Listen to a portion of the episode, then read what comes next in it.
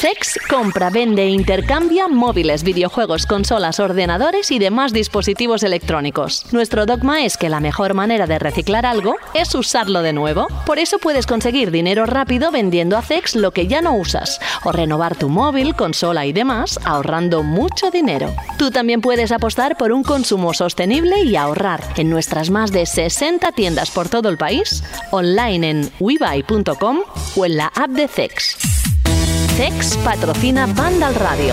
Bienvenidos a Banda al Radio. Ah, no lo esperabais. Estamos aquí un día antes. Si habéis mirado la fecha en la que hemos publicado este programa, habréis visto que no corresponde a un viernes. Es nuestro regalo de Semana Santa, un día antes. Y no lo hemos hecho un poco más antes porque no podíamos, porque había cosas que teníamos que guardar y respetar. Así que, bueno, ¿qué tal? ¿Cómo estáis?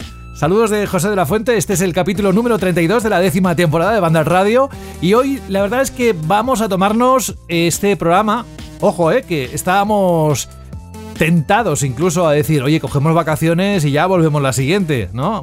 Semana Santa igual a unas mini vacaciones, ¿no? Como muchos de vosotros seguro que tenéis. ¿O no? Pero vamos, que hemos dicho que queríamos estar aquí, pero hoy el contenido del programa va a ir más dirigido al séptimo arte, pero siempre ligado de la mano de los videojuegos, porque hoy según veis en la descripción del programa, hablaremos por supuesto de la película de Super Mario Bros. que se estrena para nosotros cuando estamos grabando este programa dentro de unas horas. Y luego otra que sí que ha visto ya Alberto y que tenéis disponible en la plataforma correspondiente, que es Tetris.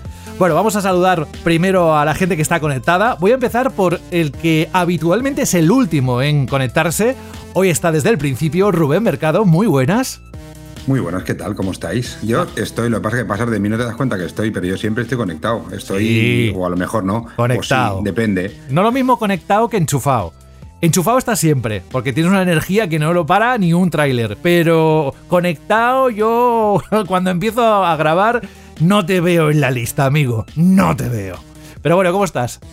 Pues bien, bien, aprovechando estos días un poco de semi tranquilidad, sin dejar de trabajar y contento, contento con ganas de poder ver la peli eh, vamos a hablar hoy también. Eh, la veremos este miércoles, como muchos de nosotros que estamos aquí. Yo con mi hijo, que quiere que me disfrace de Luigi, pero no sé si lo conseguirá, él irá disfrazado de Mario. Y, bueno, bien, bien, una semana un poco así medio tranquila que siempre, siempre se agradece. Bueno, y en cuanto a trabajo, ¿qué? ¿Ha habido algún pequeño parón estos días o vas a tope también en Semana Santa? Hemos cambiado de centro de trabajo. Sí que es verdad que las vistas donde estoy ahora son algo mejores que las habituales, pero iba con la intención de cambiar de centro de trabajo y tener un poquito más de tiempo libre, pero al revés, estoy trabajando igual o más, pero bueno, con más sol y con mejores vistas, pero, pero aquí no se para, aquí hay lío siempre. Intentaremos eh, los días festivos no trabajar por el bien de mi familia también conmigo, pero, pero bueno, seguimos, seguimos igual, no, no se puede parar. Bueno, intenta descansar, ¿eh? que luego te rompes y nosotros después te tenemos aquí presente en nuestras mentes, pero no estás. Eh, se nota la ausencia. Oye, una cosa rápida. Eh, que con Alberto la semana pasada anunciamos que todos aquellos participantes de la Chirly Pregunta a través del mensaje de voz, es decir, enviando un correo electrónico y dentro adjunto un archivo de voz, que han sido unos cuantos, durante el mes de marzo y vamos a hacer un sorteo. Hoy, como estamos grabando en un día completamente distinto y muchos de los oyentes que mandan audios lo hacen en días posteriores, miércoles, jueves, habitualmente, algunos incluso mientras estamos grabando, pero esos desafortunadamente no suelen entrar.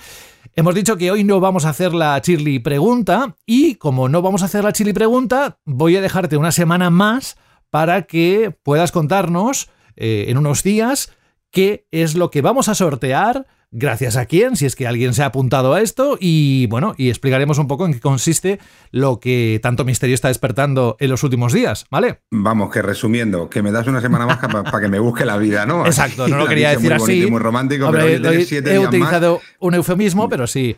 Sí, algo, muy bien, muy bien. algo No, así. no, me encantan. Tus eufemismos siempre me encantan y me, y me dan miedo. Pero bueno, nada, sí, sí, la semana que viene eh, traeremos alguna cosita aquí para poder sortear entre todos los que os, bueno, perdéis un ratito para mandarnos esos audios, esos comentarios, eh, que yo creo que se lo merecen y algo, algo tendremos. Intentaremos que sea lo más jugoso posible y si no, pues algo tendremos, como siempre. Venga, gracias por el esfuerzo, Rubén, que siempre, siempre te atraco cuando ocurren estas cosas, pero es que como eres, eres el conseguidor, ¿sabes? Es dentro del equipo eres el conseguidor. Así que nada, gracias. Y hablando de Alberto González, muy buenas. Muy buenas, José, ¿qué tal? ¿Cómo estamos? Tendremos que posponer la chirly pregunta que lanzaste la semana pasada. eh, a unos días, porque si no, en el capítulo 33, mira, además es un número bonito, pues ahí sí que lanzaremos la nueva pregunta. Pero, ¿tú cómo estás? Pues muy bien, ya viviendo la Semana Santa, contento porque Rubén nos conseguirá seguro un pedazo de premio para todos los participantes. Mira, de la mira, mira cómo mete otro que presión, se- otro. que se anima, de verdad, Metiendo- otro que se Mete anima. presión, venga. La, presión. la secta de la fuente está haciendo su efecto. Co- No, no, eh, Además, ese eh, es- que yo le sigo a él, ¿eh? Él es el maestro, yo soy un discípulo solo. Sí, sí, eso lo, decía Tom, eso lo decía Tom Cruise también. ¿eh? Y mira, ¿dónde está? Anda, anda. José, tú eres el peligroso. Tú eres el la sombra. Tú ves los hilos. El Alberto, el pobre, es la marionetilla de la secta. Es lo que tiene. Oye, ¿cómo te excusa, Darth eh? Vader y, y el emperador es José de la Fuente. Bueno, oye, no, pero en serio, muy contentos, muy contento porque, porque realmente hemos visto que eh, os habéis eh, esforzado, los oyentes. Tenemos una participación masiva. Hay muchísima gente que nunca haya mandado un audio que por primera vez eh, lo ha mandado. Tenemos algunos divertidos. Y el otro día, que Rubén también es testigo, nos eh, comentaban en, en Twitter que os acordáis seguro, ¿no? Del oyente que era un gran aficionado a Halo y que jugaba Sí, con su padre. sí, bueno, pues sí. Nos, en- nos enseñó su colección por, por Twitter. Le hicimos retweet de la, de la colección de videojuegos, de merchandising, de figuras, de novelas, de cómics. Y la verdad es que me hizo muchísima ilusión. Si algo he aprendido todos estos años haciendo el podcast de Banda Radio y podcast de videojuegos en general es que cuando tocas la fibra sensible, y muchas compañías lo saben y por eso sacan esas ediciones de recuerdo, de consolas y todo lo que sabemos, la nostalgia, pues oye, cuando tocas la fibra enseguida la gente se apunta y eso es, me encanta, porque eso es un compromiso, una pasión que llevas dentro y que te gusta compartir con los demás. Bueno, pues bienvenido a Alberto, tengo también a Fran Gematas, hola Fran. Muy buenas. Tú sí que has sido ya el afortunado que has podido ver la peli de Super Mario Bros.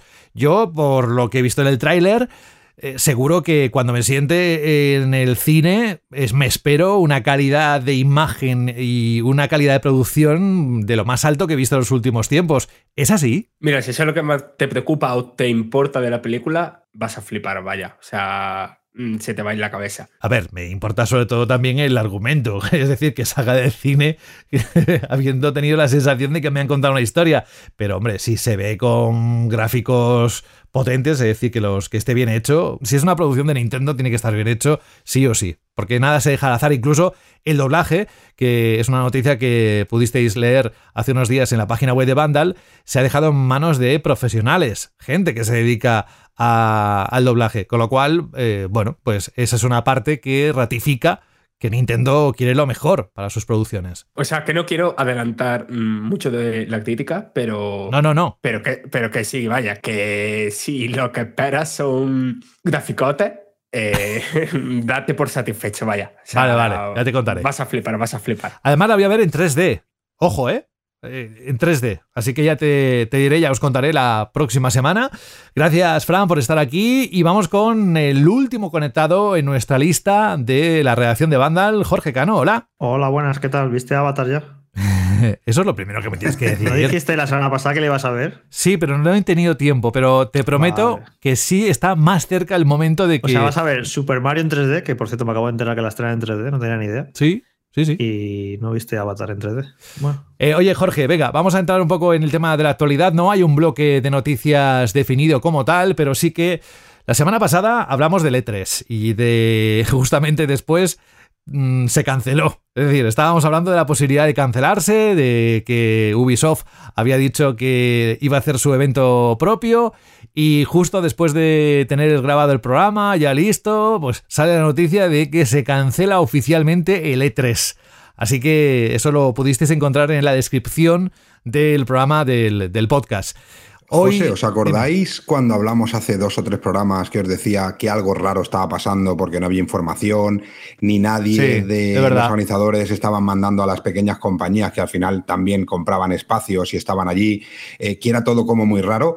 Pues yo creo que se terminó de confirmar todo. Yo creo que, que hicieron un intento a ver qué pasaba, a ver si alguna de las grandes se sumaba, pero yo creo que no estaba ni planificado que hubiera casi nada, ¿no? Lo que pasa es que sí que hay gente que ya había planificado sus días de vacaciones o sus reuniones de trabajo allí y todo, y se han quedado ahora con una mano atrás y otra adelante en cuanto a tiempo, ¿eh? No en cuanto a gastos ni nada de esto. Mm. Sí, es verdad. Yo recuerdo perfectamente que lo dijiste y yo la verdad en ese momento pensé, exagerado, ya está, exagerado. No, no, pero sí, sí, se canceló. No dije que se iba a cancelar, ¿eh? Yo no, no, Bueno, no que- pensaba que, que se iba a olía cancelar, raro, pero sí que que, olía era raro, raro. que era una cosa, algo raro estaba pasando porque en, en tiempos iba la cosa extraña. Bueno, pero si olía raro, eh, lo normal es pensar que estaba más cerca la cancelación que cualquier otra cosa. Pero bueno, oye, aparte, Aramis es nuestra Miss eh, preferida.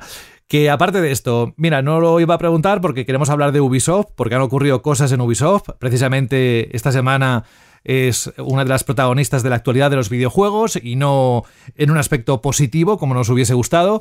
Pero antes de nada, me gustaría, ya que es un tema que tocamos la semana pasada y que he explicado que nos pilló a contrapié con la cancelación, Jorge, ¿cómo valoras la cancelación del E3 que supone que se cancele? Es eh, quizás ya el, el signo definitivo de que la feria ya no volverá a ser como era. Eh, bueno, eh, no lo he incluido como tema esta semana, volver a hablar de lo de que no va a haber E3, porque realmente yo creo que diríamos exactamente lo mismo que la semana pasada. Lo único que eh, la semana pasada todavía estábamos en duda de si, si lo cancelaban o no, pero bueno, las conclusiones y las reflexiones que sacamos, pues son exactamente las mismas. Y sí, yo creo que ya después de esto no se levanta. Yo creo que ya va a morir definitivamente, o si resucita dentro de unos años, vete a saber de qué manera. Pero esto ya es el, la estocada definitiva, porque si ya le había costado estos últimos años volver y el año que va a volver nadie lo apoya, es que ya no va a volver nunca, yo creo. Esto está muerto ya, L3. Así que nada, eh, lo disfrutamos durante muchos años, nos dio grandes momentos, grandes memes. Yo disfruté mucho por allí de la feria, era muy bonito, era muy ilusionante, era el Disneylandia de los videojuegos. Pero bueno, así es la vida, las cosas cambian. Y nada, eh, larga vida al E3 y, a- y seguiremos teniendo, ya lo dijimos la semana pasada también, ¿no? que no van a cambiar mucho las cosas respecto a los usuarios desde su casa. Va a seguir, va a seguir habiendo conferencias, anuncios, trailers y esa semana de, de grandes ese, anuncios eh, para los fans de los videojuegos, pues más o menos va a seguir siendo parecida. Así que lo único que eh, aquí a algunos nos mosquea que le estemos dando tanto poder a nuestro amigo Al Tito Geoff, Doritos Pope, ¿no? Geoff, porque sí, sí, creo que de dar tanto poder a una única persona además- es, es peligroso. Qué feo, por cierto, mira, no, no me acordaba, qué feo el, lo que hizo a través de Twitter, y no sé si a través de algún medio más, de publicitar su evento mm, justamente cuando el E3 estaba anunciándose que se cancelaba, con lo cual estaba eh, ya con el cuerpo ahí caliente del E3, estaba haciendo lo que mejor se le da, que es vender humo y... y- Pero, pero ¿os, ¿te sorprende? ¿Os sorprende que Geoff haga eso? A estas alturas creo que en- en Para todos nada, sabemos cómo hace, hace. esas cosas. Es decir, él aprovecha la carnaza, porque este sector muchas veces es así de carnaza, pues oye, es el momento en el que todos podemos estar tristes. No, no, es el momento de decir, eh, eh, pero que yo estaré ahí, ¿eh? Eh, bueno, es- esa es la forma de ser de este señor. Pero sí que es verdad que se está convirtiendo en, yo creo que en un referente para, para todo este tipo de eventos. Mejor, peor, de aquella manera, de la otra, pero al final va a terminar controlando que también lo era de tres hace unos años, ¿eh? que también hay que tener memoria y, esto le puede pasar a, todo el tinglado que tiene montado Geoff en cuanto las compañías quieran dejarle de dar apoyo, ¿eh? que al final se hará si las compañías quieren. Oye, y una pregunta, ¿esto tendrá, lo de la cancelación del E3, tendrá un efecto dominó? Es decir, ¿puede afectar a otros eventos como, no sé, el Tokyo Game Show o el mismo, la misma Gamescom? Tú que la conoces bien por dentro y por fuera, Rubén, ¿crees que se podría llegar también a cancelar, siguiendo un poco eh, la estela del E3? A ver, nunca puedes saber qué va a pasar o qué no va a pasar. Yo creo que de inicio esto le va a dar un poquito más de fuerza incluso, ¿no? El que no haya un E3 a nivel, ya no a nivel eh, comunicación y usuario final, como está diciendo Jorge, que al final van a tener un montón de conferencias y vamos a tener los direct y vamos a tener un montón de historias, pero así a nivel industria, eh, yo creo que, que el que E3 no se haga y que sea tan próximo a Gamescom, que es en agosto, eh, sí que va a hacer que, bueno, como pasó ya el año pasado, ¿no? Que Gamescom tuvo bastante más afluencia de gente que normalmente no hubo una feria europea, ¿no? al final hay muchas empresas que van eh, por proximidad, pues las empresas asiáticas pues seguramente van más a un Tokyo Game Show, eh, las empresas de Arabia Saudí eh, por proximidad, Dubái, Emiratos Árabes, todo esto que son muy muy potentes van a un E3, en Europa pues por supuesto toda la industria europea pues venía más a Gamescom. Pero el año pasado ya vimos que había muchas empresas americanas o muchas empresas de Emiratos Árabes que normalmente no vienen ese tipo de eventos que sí que vinieron a Gamescom es un tipo de evento diferente también. Es un tipo de evento que yo creo que se ha sabido eh, organizar de una manera mucho mejor que no el E3, ¿no? Porque el E3 al final era una feria de presentación y es lo más fácil de sacar ¿no? Una feria de presentación, las compañías, oye, pues ¿por qué tengo que estar en una feria si puedo montarme yo mi presentación? En cambio, la Gamescom tiene un poco de todo. Tiene parte de presentación, parte de show, parte de, espectáculo, tiene la parte para el visitante final, que es lo que realmente hace que una feria tenga sentido, que se abra una, una parte importante o la parte más importante de la feria para el usuario final, que paga una entrada y que puede ir a jugar y a probar sus cosas. Eh, y también tiene una parte de, business muy bien montada y muy separada de lo que sería la vorágine de la parte más de público presencial, con lo que yo creo que es es un evento diferente y es un evento que en un inicio, ahora yo creo que tres, le va a dar un empuje aún mayor, ya no solo a este Gamescom en Europa, sino se está haciendo, organizando un Gamescom a nivel asiático, que eso sí que puede hacerle daño a lo mejor a Tokyo Game Show, porque se hace un, Gamescom en Singapur también, que quieren darle mucha fuerza, eh, pero lo que sí que está claro que los eventos al estilo E3, donde todo se metía, donde era para todos, era, no era ni para los usuarios, ni para los usuarios finales, ni para las empresas, no te sentías cómodo en ningún momento, solo era casi casi una fiesta montada para las grandes, que cuando las grandes han dicho, oye, ¿por qué tengo que pagarle yo a alguien que me organice si me puedo montar yo la fiesta yo solo, ¿no?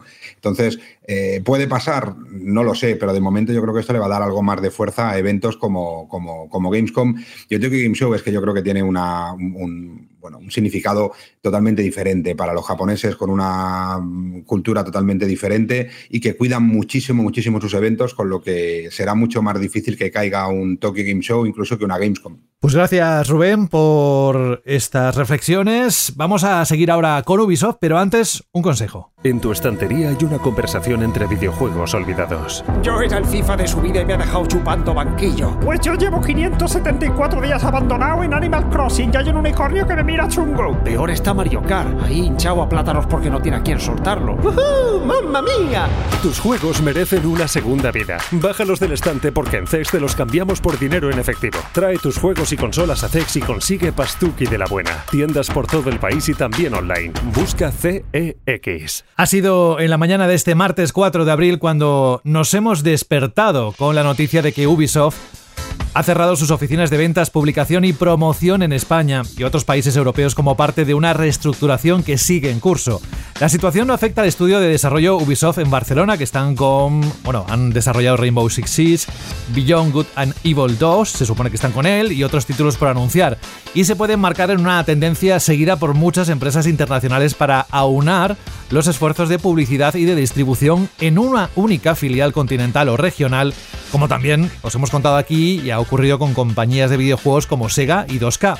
Pero la situación de Ubisoft va más allá. Es decir, por un lado tenemos rebajas de sus previsiones financieras, la percepción entre nosotros los jugadores de que sus títulos son muy similares, el intento de hacer que todos sus productos sean juegos como servicio y el clarísimo distanciamiento que esto provoca entre su público habitual, las cancelaciones constantes de proyectos e incluso de títulos publicados como Higher Escape, la apuesta por los divisivos NFT y por supuesto el proceso de cambio cultural interno motivado por las acusaciones de acoso, abuso y discriminación que surgieron hace tres años. Y que Yves Guillemot, director ejecutivo de la empresa, se recortara el sueldo un 30% a mediados del pasado año, también es una, un reflejo de lo que es la problemática que está sufriendo esta compañía familiar francesa. Así que, bueno, eh, ¿qué os parece la noticia de que ha cerrado sus oficinas de venta, publicación y promoción en España y en otros países?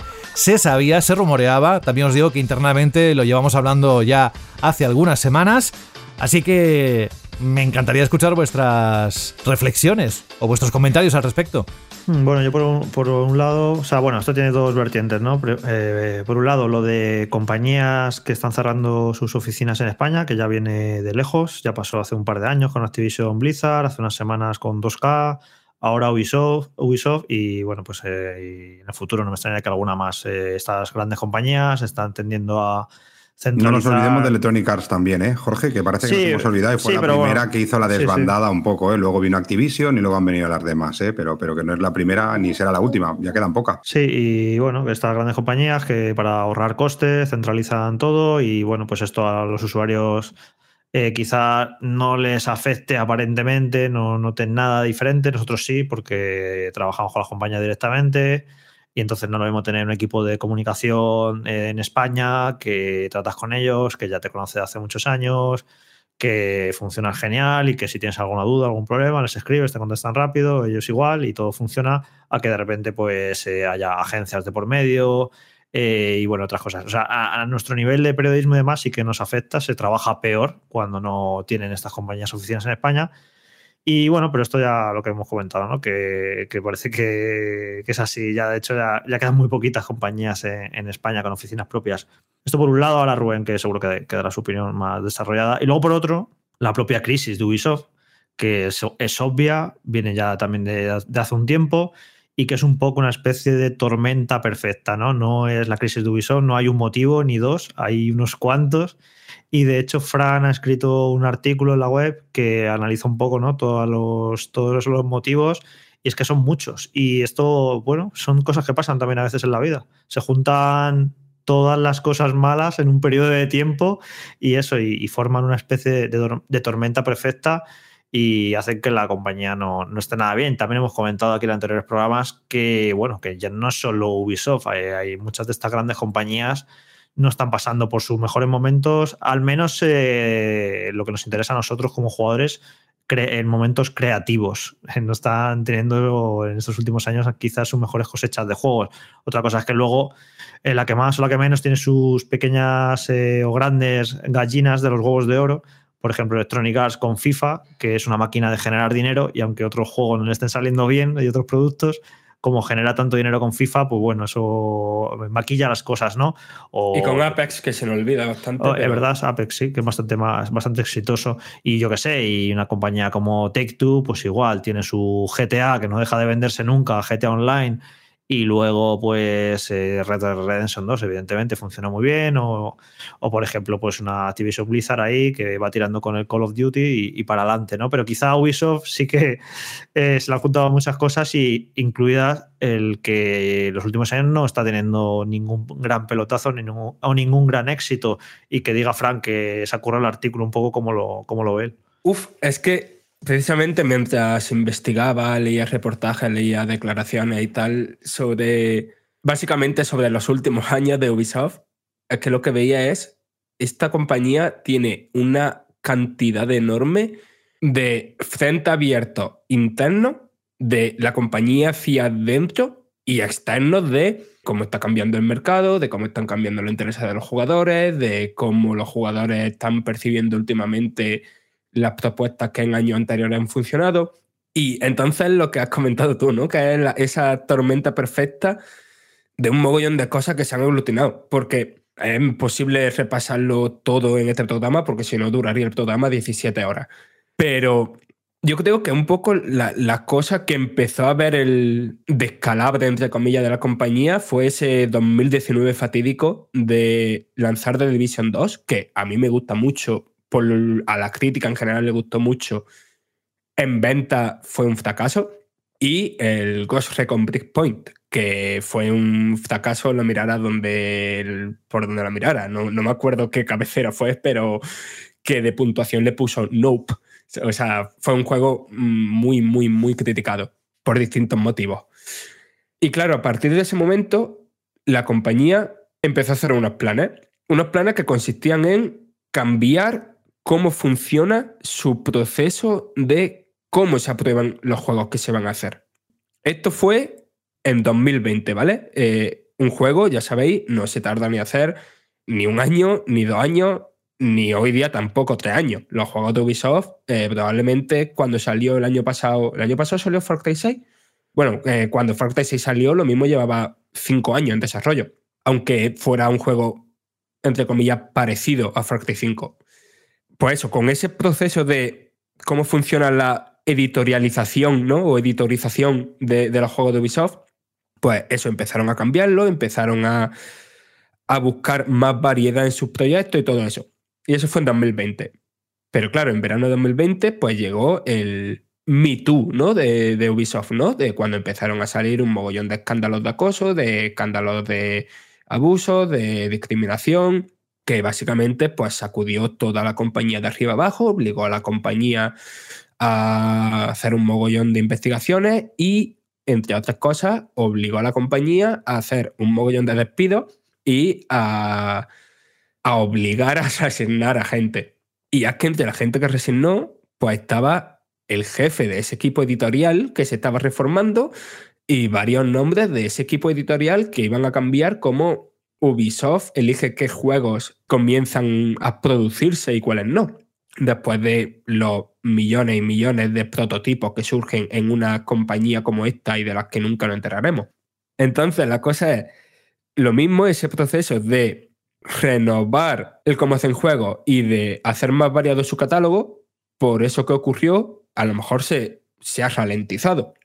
Y después, o sea, ese es solo uno de, uno de los problemas. Después, otro problema que está teniendo y que creo que hasta que no se complete este proceso de, de hacer más variado el catálogo no se va a arreglar, es, por un lado, que se está viendo que el tipo de juegos que hace Ubisoft, es decir, el modelo de Assassin's Creed, Far Cry y tal, está dejando de interesar. Eh, a cualquier compañía tú te pones a mirar la, no sé, la venta de Capcom, por ejemplo, ¿no? Y ves que muchos de sus ingresos son de ventas de catálogo, ¿no? De vender, pues, una y otra vez el Monster Hunter, de vender una y otra vez Resident Evil y tal. Y en el último informe financiero se ve que el mayor batacazo que, que dieron todas sus cifras fue precisamente la cifra correspondiente a los juegos de catálogo, a vender los Assassin's Creed de hace un par de años, de vender los últimos Far Cry y tal, porque la gente ya está harta de ese tipo de juegos.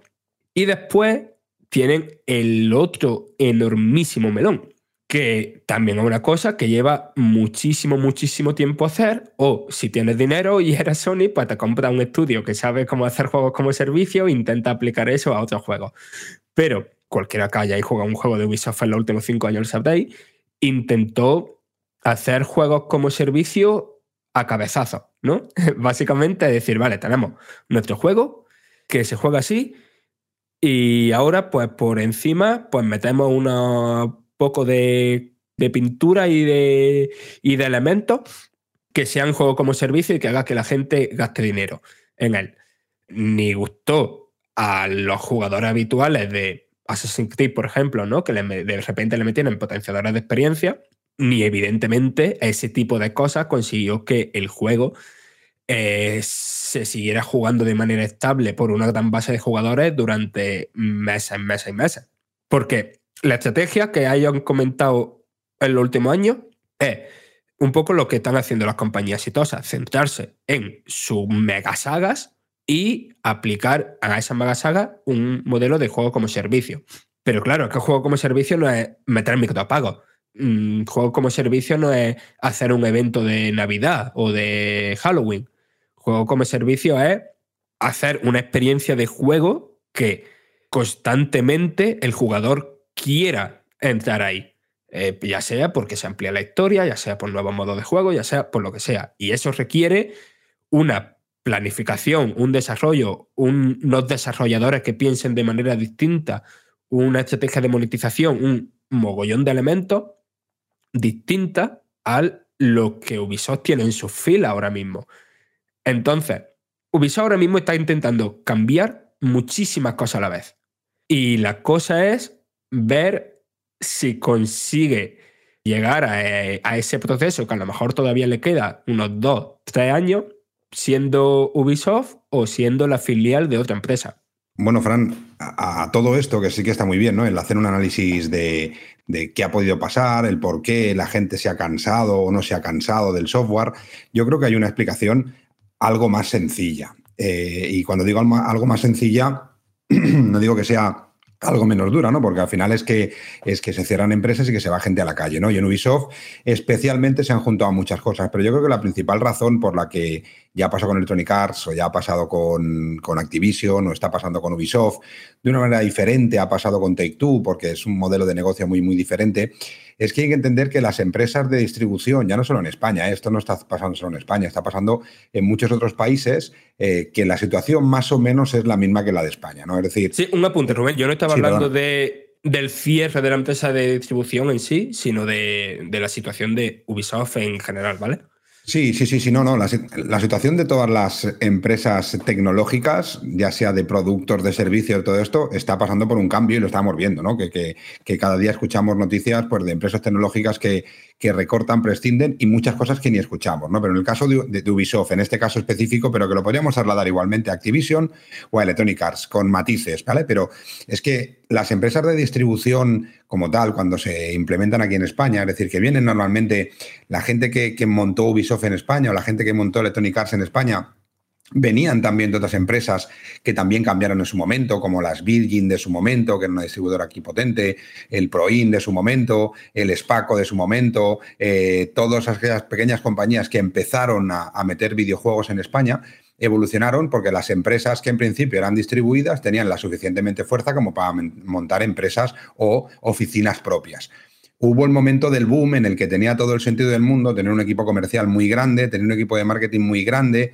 tener un equipo logístico muy grande, porque eran momentos en los que se sacaban muchísimos más títulos. Entonces, justificabas el tener a alguien en la calle saliendo a vender. Yo recuerdo en mi época de Proin que eso ha cambiado ahora poco en Coach Media, porque también han sabido eh, eh, aprovechar estos momentos de la industria, pero en los inicios, cuando yo estaba en Proin, llevábamos como, como a lo mejor sacábamos no te, no te miento, pero podíamos sacar en las semanas malas seis títulos, en las semanas buenas 35 o 40 títulos, ¿no? De empresas que luego se pusieron. Llevábamos Activision, llevábamos Take Two. Eh, entonces, en esos momentos sí que tenía el, el sector y la industria la necesidad de tener un equipo comercial en la calle que saliera a vender. Además, no era como ahora, Tú tenías que ir a las tiendas, vendías el producto en las tiendas, iba al centro mail de mi ciudad, en la zona que llevaba, y decía, oye, vamos a sacar el GP500. ¿Cuánto vas a querer? Vamos a montarte un escaparate. Eh, ibas a los MediaMarks y le vendías tienda a tienda. Ibas con tu librito, todavía no íbamos ni, ni, ni con ordenador, íbamos con nuestra libreta o al corte inglés, que ibas tienda a tienda. Eso ha cambiado, eso es totalmente diferente. Ya no puedes ir a vender a cada game, vendes a la central. Ya no puedes vender en cada tienda de MediaMark, vendes a la central. Lo mismo con corte inglés, lo mismo con Carrefour, que encima ya casi casi son reposiciones automáticas. Con lo que ahí ya empezó a cambiar todo. Si a eso le sumas el que cada vez lanzan menos juegos, acordaros en la época dorada de Ubisoft, tenían Assassin's Creed y tenían juegos que no funcionaban tan bien. Algunos que funcionaron muy mal, pero luego tenían una serie de juegos de un coste muy, muy bajo de desarrollo, como los imagina ser, que tenían un coste muy bajo de desarrollo, pero que seguramente eran eh, los FIFA Points de Electronic Arts de ahora, ¿vale? Entonces, todo eso justificaba esas estructuras, el tener comerciales, el tener eh, eh, reponedores, el tener eh, pues personas que en campaña de Navidad ibas a las tiendas y te enseñaban el juego que pagaban las compañías con su camiseta de Ubisoft o de Electronic Arts o de Activision o lo que sea, pero eso ha cambiado. Ha cambiado muchísimo. Ya no hay esos juegos que te permiten rentabilizar mucho más las cosas. Vives de IPs muy, muy potentes, pero con un riesgo mucho más alto. Y a nivel necesidades de, de equipo humano, pues ya no se necesitan. El caso de Ubisoft es especial, porque encima ellos mismos iban dando bandazos. Esta no es la primera crisis a nivel despidos que pasó Ubisoft España. Hace ya unos años eh, ya pasó, se reestructuró muchísimo la compañía, ellos apoyaban muchísimo en un producto que se llamaba Stadia. Digo se llamaba porque parece que fue eh, antes de ayer, que se dijo que era el futuro, ¿no? Yo recuerdo a gente con capacidad de decisión grandes, es decir, personas dentro de lo que sería la escala de dirección dentro de la empresa diciendo que Stadia era el futuro antes de que se lanzara Stadia y tomando decisiones de reestructuración de la empresa diciendo que Stadia era el futuro. Eh, y eso no pasó. Entonces, por eso decía que con matices, Electronic Arts tiene muy claro que va hacia una venta más online, va hacia los, las tiendas online, su propia tienda online, las tiendas online de las, de las eh, consolas y luego vender, eh, vivir de micropagos. Ubisoft no tenía muy claro hacia dónde quería ir. Si tenía que potenciar sus IPs más conocidas, si tenía que potenciar sus IPs que más rendimiento le podían dar por dinero.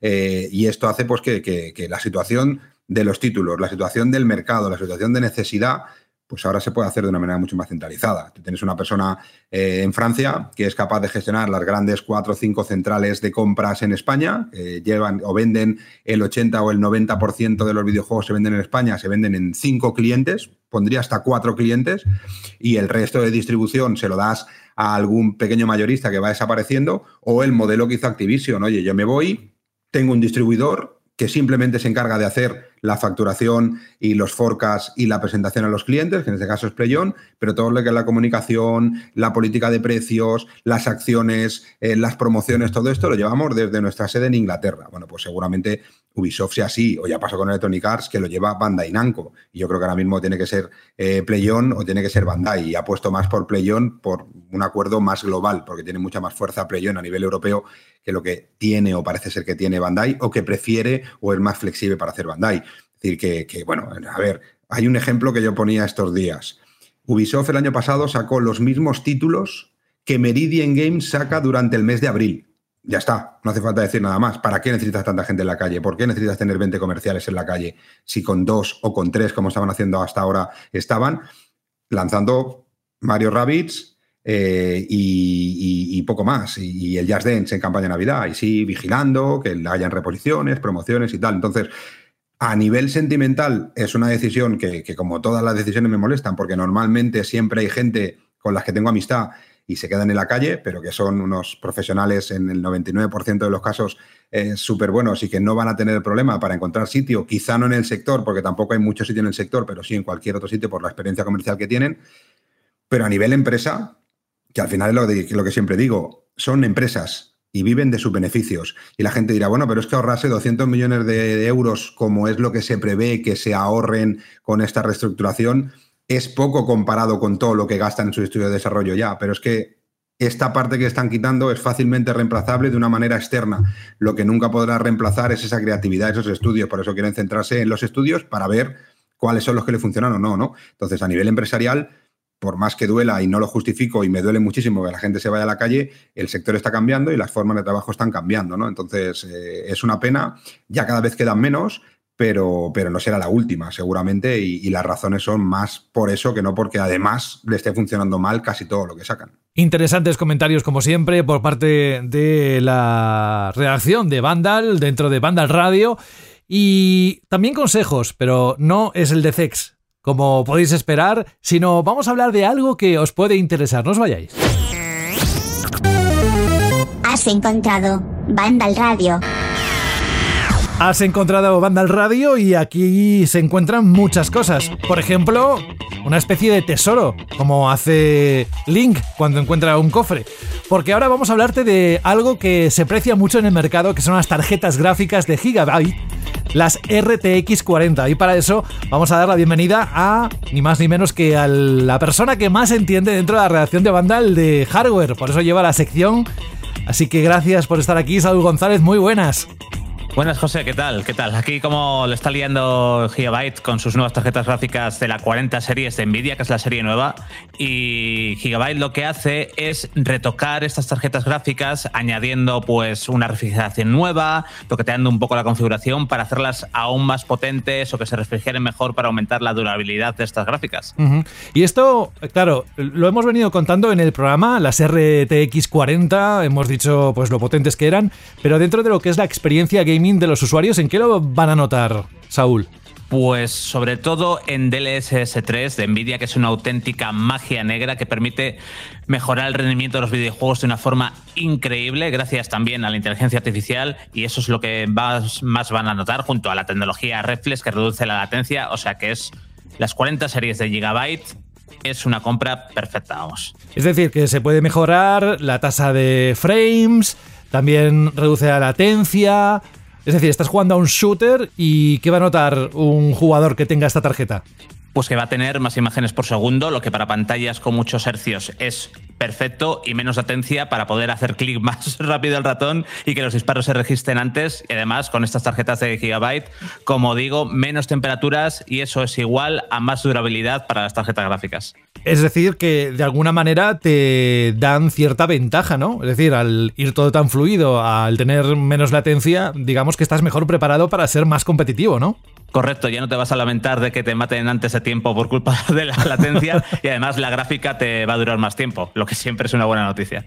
Bueno, además has dicho que la tecnología DLSS 3 también viene con Reflex dentro de esta RTX 40 de Gigabyte. ¿Qué significa eso de Reflex? Correcto, DLSS 3 integra la tecnología Reflex, que como he dicho es la que se encarga de reducir la latencia Ah, de los juegos. Ok, ok. Bueno, pues todo en conjunto es una maravilla. Vamos, que si te vas a montar un PC, es uno de esos componentes que hacen brillar tu combinación, tu estructura, tu setup, como quieras llamarlo. Así que, bueno, gracias Saúl González No, y por. bueno, Dime. José, que además, hablando de componentes que se pueden adquirir en PC Componentes, estas Eso iba a gráficas de Gigabyte. Exacto, si alguien está interesado en comprar su tarjeta gráfica de Gigabyte, la serie RTX 40, lo puede hacer en PC Componentes. Nosotros seguimos con el programa y te mandamos un abrazo. Sigue de vacaciones, disfruta de tu tiempo. chao, chao, chao. Chao.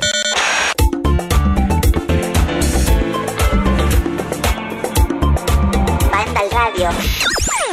Y ahora sí, por fin vamos a hablar de algo que estábamos o que llevamos mucho tiempo esperando.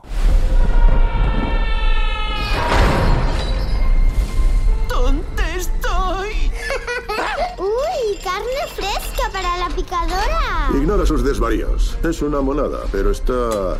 Tiene que haber una forma de escapar. No hay escapatoria. La única esperanza es el dulce alivio de la muerte. Pues vaya con el destellito. ¡Ejército mío! ¡Cupas! ¡Gumbas! Y lo que sean las cosas esas.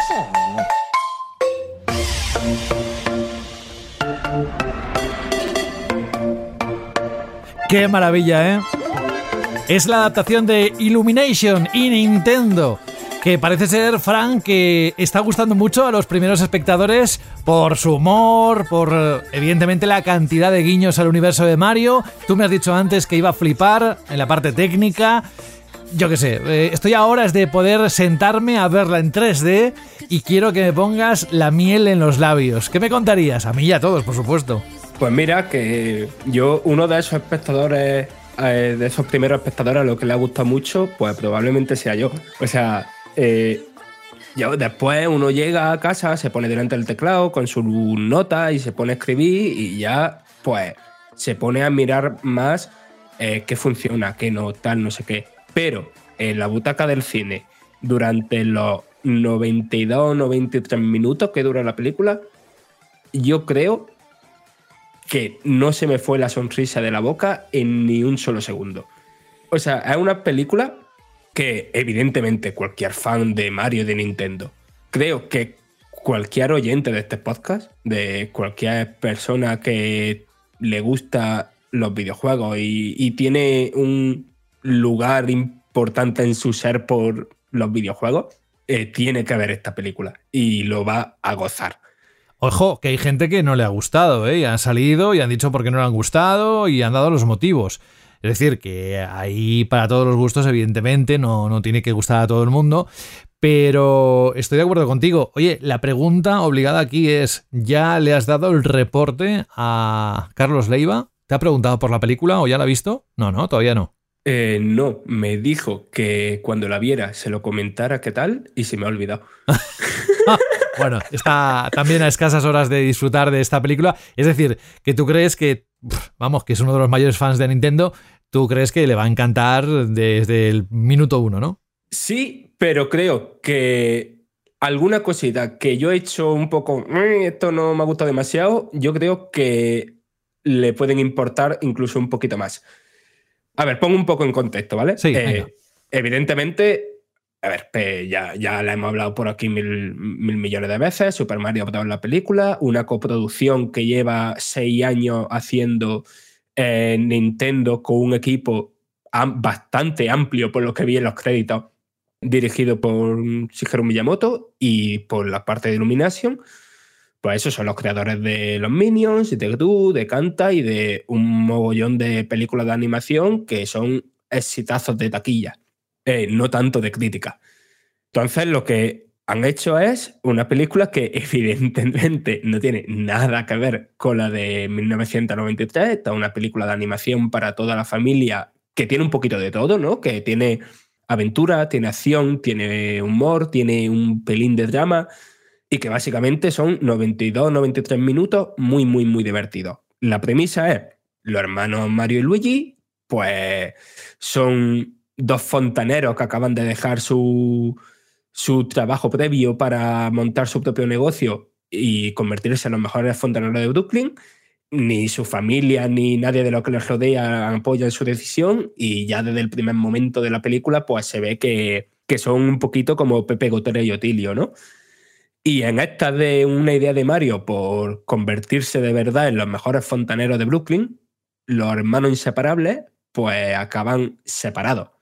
En un lado, porque acaban transportados a ese reino champiñón, ¿no? Mario, pues acaba evidentemente en el reino champiñón, donde conoce a Peach y tal. Y Luigi acaba en el reino de la sombra, donde no, eh, no tarda en caer en las garras de Bowser. La premisa, ¿no? Lo que da inicio así como a la, a la gran aventura es que Bowser, evidentemente, el, el gran villano del mundo de los videojuegos, pues quiere dominar el mundo. El siguiente destino es el reino champiñón. Y Peach va a buscar ayuda a un ejército, ¿no? Que le ayude a repeler a Bowser. Y en estas que llega, que llega Mario. Y tras hacerle pasar varias pruebas, pues le permite que se una en, en su aventura mientras los dos intentan también rescatar a Luigi. Aquí me voy a parar un momento, ¿vale? Porque creo que hay algo increíble que hace esta película con los personajes y especialmente con Peach. El papel que se le ha dado en esta película a Peach, en la importancia que tiene. Lo primero, yo estaba todo el rato viendo la película en plan de, joder, tendrían que sacar otro Super Princess Peach. No sé si recordáis aquel juego de Nintendo DS, estaba bastante guay. Eh, o yo lo recuerdo bastante guay, no sé, era bastante pequeño. Y lo que han hecho con tanto con el personaje de Peach como con el de Bowser, como con este, este Toad importante para la trama. O sea, hay muchísimos Toad en la película, ¿no? Pero hay uno que es como un, un Toad aparte, ¿no? Es genial. O sea, no desmerezco a Mario y Luigi, que de hecho creo que las dos interpretaciones son, son geniales. Yo he visto la película en versión original, por cierto, pero es que para mucha gente y para muchos chavales que a lo mejor no hayan jugado nunca un juego de Super Mario, para ellos a partir de ahora Bowser va a ser Jack Black y Peach va a ser Anna Taylor Joy y, y viceversa. Son unos papeles de verdad que con una personalidad tremendísima, con un tono genial y que y en general que están muy, muy, muy, muy bien. Igual de bien que está, por cierto, el ritmo de la película. Es que es verdad que no es una película de tres horas, que son 92, 93 minutillos. Sigo diciendo esas dos cifras porque no me acuerdo, pero es una de las dos lo que dura la película. Pero la película tiene un ritmo genial, vertiginoso. Los directores y los guionistas han sabido, primero, medir muy bien cuánto tiene que durar cada secuencia y dónde cortar y, y cuál colocar a continuación y ofrecer unos contrastes con ese ritmo de las secuencias, ¿no? Pero sobre todo han sabido hacer que construir la película alrededor de una serie de grandes secuencias que no voy a decir mucho porque si no habéis visto los trailers, creo que es mejor encontrarse todo eso de primera porque yo ojalá pudiera ver los trailers. O sea, son secuencias de una espectacularidad, de una intensidad, de una diversión, de una gracia, de un estar bien hecho que no sé qué sorprende. Son situaciones que dices, ¡fua! Esto es espectacular. Y espectacular no porque sea algo que no te esperas, ¿no? De hecho, la película, todo el guion es muy, muy predecible. Y e, eso me esperaba que fuera a ser así, pero es incluso más predecible de lo que esperaba. Es que eso, son unas, son unas secuencias que, que son en plan de Mm, no sé, las voy a imprimir fotograma a fotograma y las voy, y voy a decorar toda mi casa con, con, esta secuencia, ¿sabes? Después, igual que digo que la película es bastante predecible, hay otra cosita que no me acaba de funcionar. Por lo general, humor, el tono de la película está guay. Pero hay, o está guay al menos en mi opinión, ¿no? No, no hay nada más subjetivo que el humor. Pero hay algunas más recurrentes que entiendo por qué están ahí, ¿no? Y, entiendo a qué público van dirigidas, evidentemente a los niños, pero que a mí no me casan con el gesto de la película y con el gesto del tono, y que cada vez que sale la bromita, de, esto que te. La típica película de animación de niño, la típica frase que te da un poquitín de vergüenza ajena, pues aquí hay un poquitín de eso.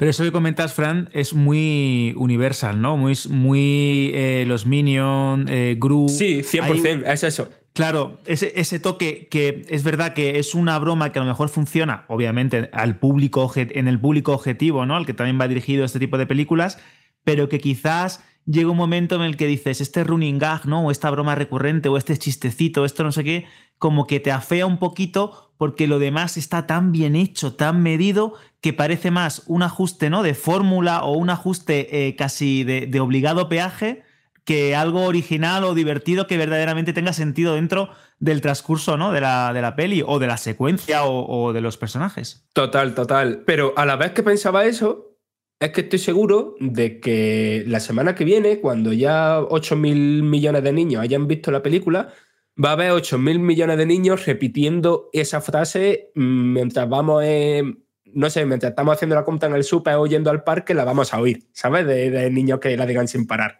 Eh, Fran, ya hemos hablado un poco ¿no? del contenido, de que, cómo va la historia, de que tiene esos tics propios del género de animación, pero si hay algo que nos llama la atención es ver el mundo de Mario, lo que es el universo de Mario, personajes coloridos, diseño artístico trasladado a la gran pantalla. ¿Cómo es esto? Y dime por favor que funciona casi como una especie de museo interactivo del personaje de Nintendo, porque en base a los trailers, imágenes y algunos clips que he podido ver, parece que se ha representado ya no solo fielmente, sino con muchísimo cariño todo lo que tiene que ver con este icónico personaje, ¿no? Vale, aquí hay dos cosas que abordar, ¿no? Eh, lo primero es el cariño, ¿no? Por, por Mario y por Nintendo. En esa parte es increíble. O sea, es- y es increíble no solo porque sea una de estas películas que te puedas pasar toda la película entera con el dedo señalando en la a la pantalla, ¿sabes? Diciendo, pero ¿has visto esa referencia? ¿Has visto esta otra, tal, no sé qué? Sí, puede hacer eso. Pero además, es que no es la típica película llena de referencias, que las referencias se meten en medio de. le, hace zancadilla al guion, ¿no? Como, como suele pasar. Aquí se hace. El meter referencia en cada, en cada fotograma eh, se hace con cuidado, pero es que el propio guion está hecho de una manera que. O sea, no, no sé cómo decirlo, como que cada secuencia es como un nivel de una fase de algún juego de Super Mario, de algún spin-off, de, de Mario Kart, de alguna referencia a otras cosas de Nintendo. Porque después de eso, es que la película, que sí, que evidentemente lo que, lo que más transmite es eh, Super Mario, pero no es simplemente una carta de amor a Mario, es una carta de amor a Nintendo en general. Y eso se nota, eh, eso, en cada momento que estás viendo la pantalla. Y después... Eh, Perdona, Frank, perdona, Frank, es decir, que no te da la sensación esa, como pasa con algunas películas, y me, y me ha venido, por ejemplo, a la cabeza eh, Ready Player One, que es como voy a intentar meter más referencias, incluso de las que ya había en la novela, pero voy a intentar meter más referencias para que te tires toda la película señalándolo, ¿no? Y, o eh, haciendo vídeos de recopilatorios en YouTube o en TikTok de la referencia que te has perdido o cinco guiños que están ocultos, ¿no? Sino que sí, que los hay, que existen, pero que tienen un motivo, ¿no? Que es más como decir, mira, amamos Nintendo, amamos eh, Super Mario y vamos a buscar la manera de que tengan sentido a la hora de presentarlos en, en la peli, ¿no? Eso es lo que yo creo que, que estás comentando. En parte sí, en parte se van a seguir haciendo esos vídeos que dices, pero es que también el propio guion en sí, la propia historia de la película, es que se podía tratar en como una enorme referencia a Mario, ¿sabes? A que cada secuencia en sí misma es una referencia. No, no sé cómo Sí, explicarme te- sin te hacer entiendo. spoilers. Sí, no, te entiendo. Es decir, por ejemplo, por, por lo que hemos visto en lo- en los clips, eh, eh, tienes referencia a Mario Kart, tienes referencia a Mario cuando nació junto a Donkey Kong, tienes referencia, pero todo de una manera y de una estructura lógica para que veas, pues eso, eh, el gran legado ¿no? que tiene este personaje sin que te parezca al mismo tiempo que estás pasando eh, eh, peaje obligatorio por todos los juegos para que parezca que sabes mucho o que te interesa el personaje, sino que es algo natural, orgánico y, y memorable, ¿no? Totalmente, tal cual.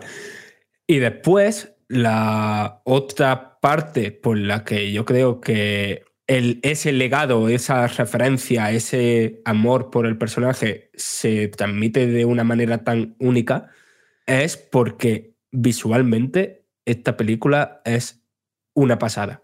Es verdad que hay alguna cosita de Pixar de los últimos años que no he visto, como Tandem Red y tal. Bueno, y tal no, creo que solo esa.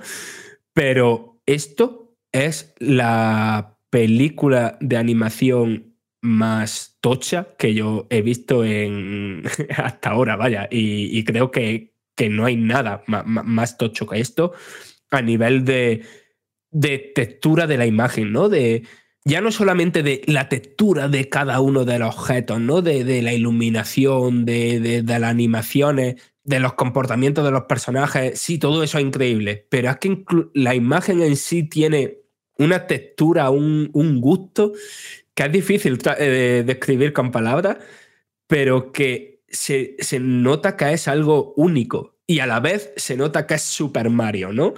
es como, como cuando en el Super Smash Bros. le pusieron la textura del petito, ¿no? A, Mario, ¿no? Y, por un lado era. Es muy realista, pero, pero a la vez se, percibe como, por supuesto, es lo que siempre ha sido Mario esto es eso llevado a, la enésima potencia en cada uno de, los elementos, de ya sea un champiñón, ya sea un bloque, ya sea una mueca de Peach, ya sea el pelito de Donkey. O sea, es una auténtica pasada.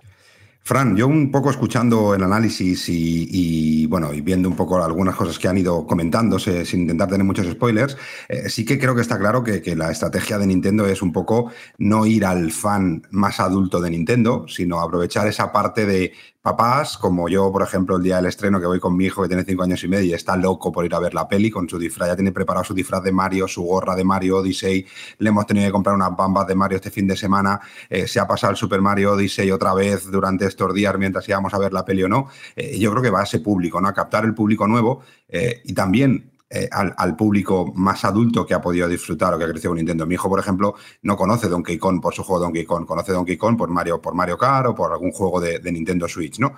Eh, una de las cosas que también se hablaba es la duración de la peli. Se hablaba que era una película relativamente corta que creo que va muy en línea de esta estrategia, ¿no? Porque para niños de 5 o 6 años no le pueden meter 3 horas de peli, por muy dibujos que sea, porque a la mitad de la película están que se quieren ir, ir para casa, ¿no? Pero eh, realmente es así de corta ¿Y realmente, a pesar de ser corta, se hace aún más corta o se lleva bien durante ese tiempo? Es una película que desde el principio hasta el final más o menos lleva un ritmo y que no se te hace ni larga ni corta, a pesar de que el metraje sea un poco más corto que las películas como más habituales que vemos ahora para adultos. No se hace corta porque lo que te cuentan creo que da para lo que da pero lo que definitivamente no se hace de ninguna manera es larga. Es con, lo que decía al principio, la película tiene un ritmo frenético, es que no paran de pasar cosas, no paran de pasar una secuencia eh, vertiginosa a una secuencia súper breve que pone en contexto algo a otra secuencia súper vertiginosa. A, o sea, tiene un ritmo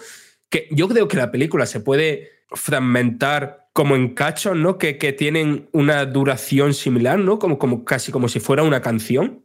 Porque es que de verdad, el, el ritmo está súper, súper, súper, súper medido. Y por cierto, me, acabo de, de, acordar, no porque haya hablado eh, justo Rubén, pero la banda sonora de la película va a ser divisiva, pero va 100% con el objetivo que, que ha dicho Rubén, vaya, que es de los padres, los tíos, los abuelos, que vayan con sus hijos, sobrinos, nietos, etcétera, a ver la película.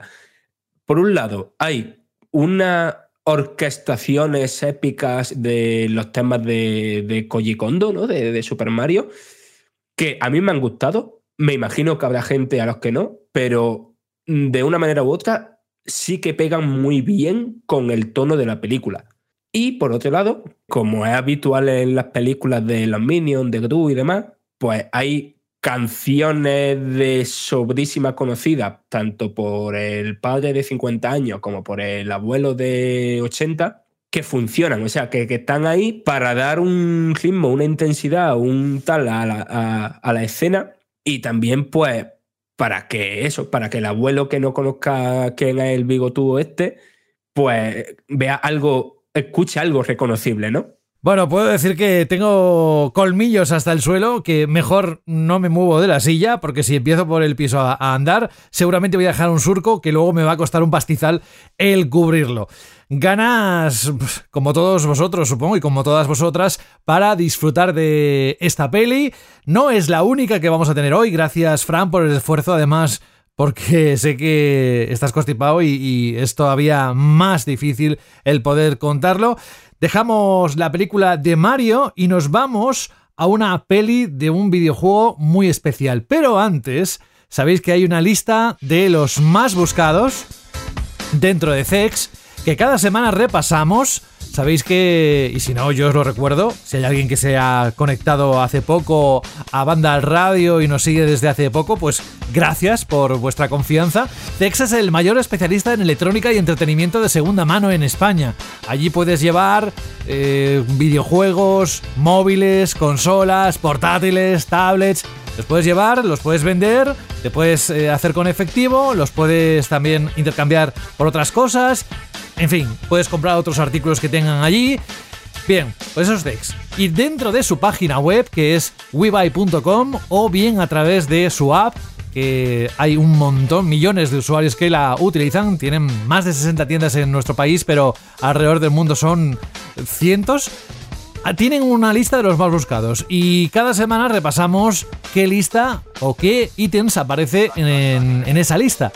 Y hoy, por supuesto, Rubén tiene algo que contarnos a ese respecto. ¿Cuáles son los más buscados de videojuegos o de lo que tengas ahí, de hardware, de lo que sea? Bueno, pues los más buscados, eh, hay un montón, ¿eh? Ya sabéis que la lista, como bien dice José, es súper larga y hay un montón de cosas. No solo compran los más buscados, sino que compran cualquier videojuego, cualquier consola, cualquier accesorio que tengáis en casa eh, inútil, que lo tengáis allí de, de pisapapeles, de, de cuña para la silla, de lo que sea, eh, os lo compran. Es decir, que dejar de hacer el tonto ya con según qué cosas, llevarlo a CEX, sacar un dinerito y podréis reconvertirlo en cosas que realmente sean útiles. Por ejemplo, si tenéis por ahí un Resident Evil 4 Remake de PlayStation 5, por ejemplo, ¿eh? por poner uno de los últimos títulos que han salido, que ahora está dentro del top de los más buscados en CEX. Pues si lo lleváis os darán 45 euros directamente, ¿eh? sin tener que gastarlo en nada, o 50 euros si lo que queréis es cambiarlo por cualquier otro producto de la tienda.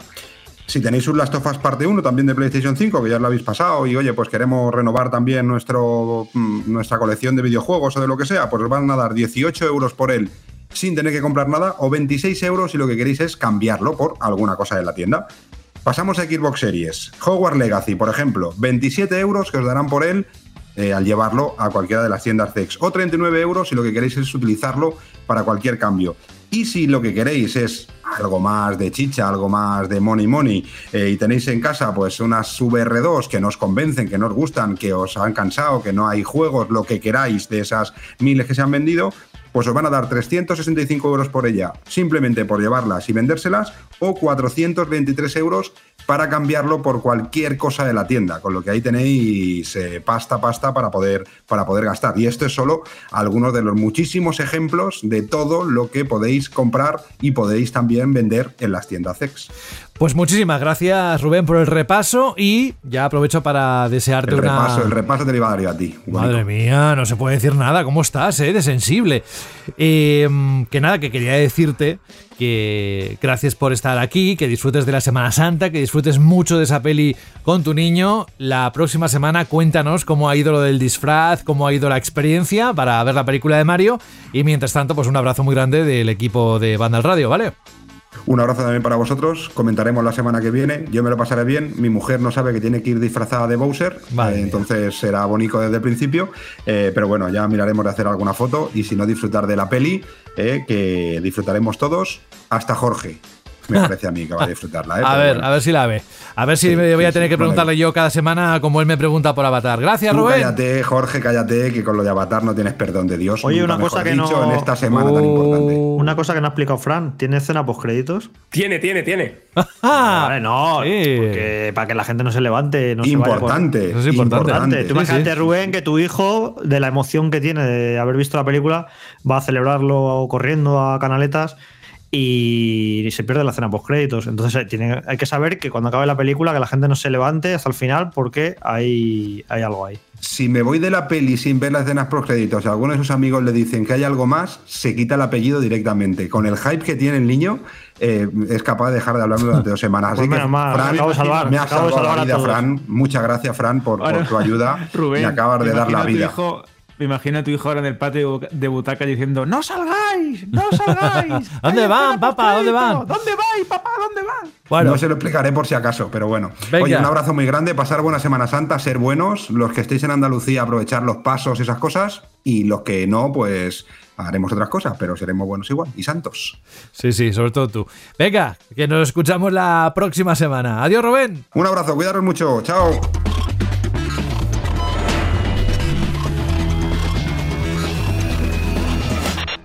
Era lo más bonito que jamás había visto. Jugué al Tetris durante unos cinco minutos y aún veo bloques cayendo en mis sueños. Es poesía, arte y mates que funcionan en una sincronicidad mágica. Es. Es el juego perfecto. Tetris. Tetris. Tetris. Tetris. Tetris. No lo pillo. Es una combinación de tetra, cuatro en griego, y tenis. ¿Tenis? A su creador le gusta el tenis. Este juego no solo es adictivo, es que se te mete dentro. Esta es una oportunidad única en la vida. Gen, solo 10 personas en el mundo han visto lo que está a punto de ver. Se llama Game Boy. Pongan el Tetris. ¿Tienen los derechos?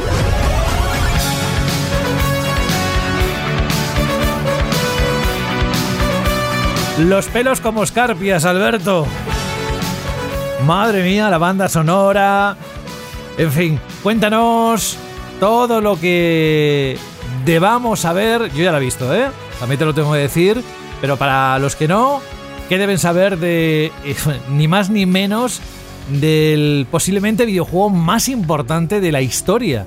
Para muchos. Y el más popular posiblemente entre toda la población del mundo. Cuéntanos. Pues sí, ya hablamos de la historia de un gran videojuego, ¿no? Como podríamos decir, como bien has dicho, ¿no? Que Tetris es algo más que un simple título, es un icono, es eh, algo que trasciende incluso el, propio videojuego, es el título que creo que casi todo el mundo ha jugado en alguna plataforma o en otra, en alguna versión o en otra, y esta película, que se estrenó el pasado 31 de marzo en Apple TV Plus, el servicio de streaming de la, de la manzana, de, de Cupertino, es básicamente pues un thriller que intenta ser muy fiel a lo que podríamos considerar la génesis y la comercialización y la pelea por los derechos de este rompecabezas y al mismo tiempo es una película de espías y al mismo tiempo es una especie de biopic y al mismo tiempo también es una comedia irreverente. Vamos a ver, eh, yo tengo mis problemas con esta, con esta peli, porque sí es cierto que es muy entretenida, que creo que cuenta una historia que casi parece eh, ficción y de hecho es que muchas de las partes que podríamos considerar más rocambolescas, ¿no? O más eh, alambicadas o más extrañas de este jaleo que, que se generó a finales de los 80 con, con el tema de los derechos de Tetris, eh, son, son verídicas, son fieles a la realidad, pero al mismo tiempo mm, creo que tiene algunas decisiones creativas, algunas decisiones eh, estéticas, de argumento, eh, de guion, que no terminan de funcionar porque creo que intenta hacer muchas películas al mismo tiempo y no termina de ser ninguna. Mm, resumiendo rápidamente, hablamos de la historia de Alexei Pajinov, el, el- el inventor de Tetris, el soviético que con sus amigos se le ocurrió hacer un juego de rompecabezas y distribuirlo eh, de forma pirata poco a poco hasta que llega una compañía que decide comercializarlo en la Unión Soviética y de cómo diferentes empresas, pues eh, Bulletproof Software en el caso de la empresa de Hank Rogers, que es el personaje que interpreta Taron Egerton, o eh, Mirror Software, que es la otra empresa que se entera de que quiere comercializarlo, pelean por esos derechos de distribución tanto en arcades como en ordenadores como en esas consolas que poco a poco se iban abriendo eh, mercado. En este caso, pues ejemplificadas con, con Nintendo. Tengo que decir que la, que la película empieza de una manera eh, desbordante. Tiene unos primeros 15, 10 minutos en los que es imposible escapar de ellas, básicamente como si fuese una partida de Tetris, ¿no? Te, eh, te enganchan, vas viendo cómo los elementos, y podemos también utilizar el símil, ¿no? Van cayendo por la pantalla, te los van presentando de una forma muy similar a lo que podríamos considerar un videojuego, con fases, con un pixel art que a veces funciona y otras veces conforme va avanzando el metraje, creo que sobra por completo y es más un recurso visual un poco manido, kitsch, ¿no? Podríamos decir incluso que otra cosa, pero bueno, te lo presenta todo de una manera muy inteligente, esa batalla legal entre Nintendo y Mirrorsoft, esa pelea del propio Hank Rogers pues, contra la Unión, la Unión Soviética, ¿no? Y un montón de magnates de diferentes imperios a finales de los 80 y creo que es ahí es la película cuando muestra su mejor cara, cuando sin lugar a dudas te consigue enganchar y te va narrando una historia en el marco de la Guerra Fría que es muy interesante y que como aficionado al mundo de los videojuegos te conquista. Pero el guion de Noah Pink, que por ejemplo es uno de los autores de la eh, serie documental eh, Genius en National Geographic, que son muy buenas, que van mostrando pues, problemas matemáticos. Eh, es un tío que sabe manejar muy bien el tema de los, de los tiempos, sobre todo a la hora de presentar problemas. Aquí creo que se hace un poco un lío y la película no termina de encajar. ¿Por qué? Porque en mi opinión, eh, cuando llegamos a la mitad de la, cinta, que dura unas dos horas, eh, todo se dramatiza en exceso, encontramos eh, momentos que casi son sonrojantes, parecen sacados de una película de espías un poquito cutre, un poquito mala, y se pierde un poco el tono. Ya te olvidas que estás viendo una película sobre Tetris, su comercialización o la manera en la que llegó a ser tan popular y bueno, eh, creo que por, lo que por lo que me llegó a transmitir me pareció un poco, un poco fallida.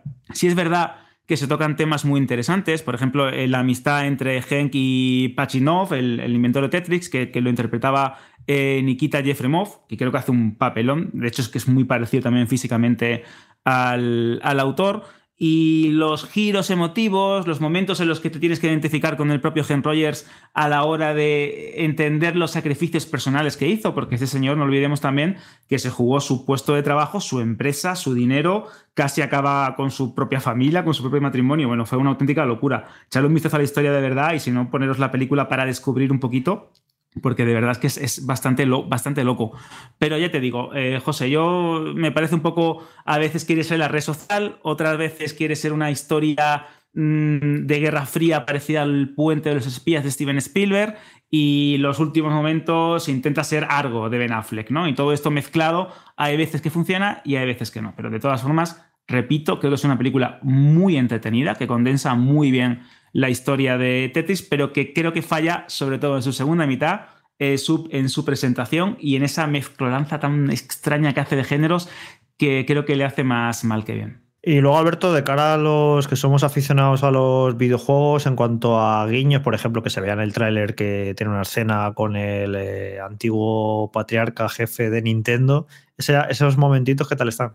Eso es increíble. Es decir, cuando tú ves a Yamauchi y actuando como tú crees o te han llegado a hacer creer todas esas leyendas urbanas que hay con Yamauchi, pues mola mucho. Y de hecho, es verdad que hay algún que otro em, anacronismo con el tema de máquinas, con el tema de versiones que se muestran de Tetris, ¿no? Como que no está del todo fino en ese aspecto sobre todo porque eh, los más eh, aficionados a los retro, los más eh, maniáticos con el tema de conversiones de ports, de elementos muy, muy específicos de, de, Tetris, porque hay como toda una cultura alrededor de eso, eh, como que ponen algunas pegas. Y luego también, pues, eh, pegas a nivel estético, eh, de cosas que no tienen que estar en esa época. Bueno, ya sabes cómo funciona esto, que hay auténticos maestros de e historiadores del no, Sí, se, veía ya en el tráiler que no que pretendía ser realista, pues se veía Yamauchi jugando una versión de Tetris que no es la. No es la, exactamente la correspondiente. Pues de hecho, de esas cositas hay mucho. Pero sí es cierto que cuando la película intenta ser eso, por ejemplo, los Maxwell están muy bien hechos. Si buscáis fotos de estos eh, grandes hombres de negocios de una empresa que ya estaba casi en quiebra con problemas financieros y que se aferraron a Tetris porque sabían que podía dar mucho dinero y de hecho lo dio, ¿no?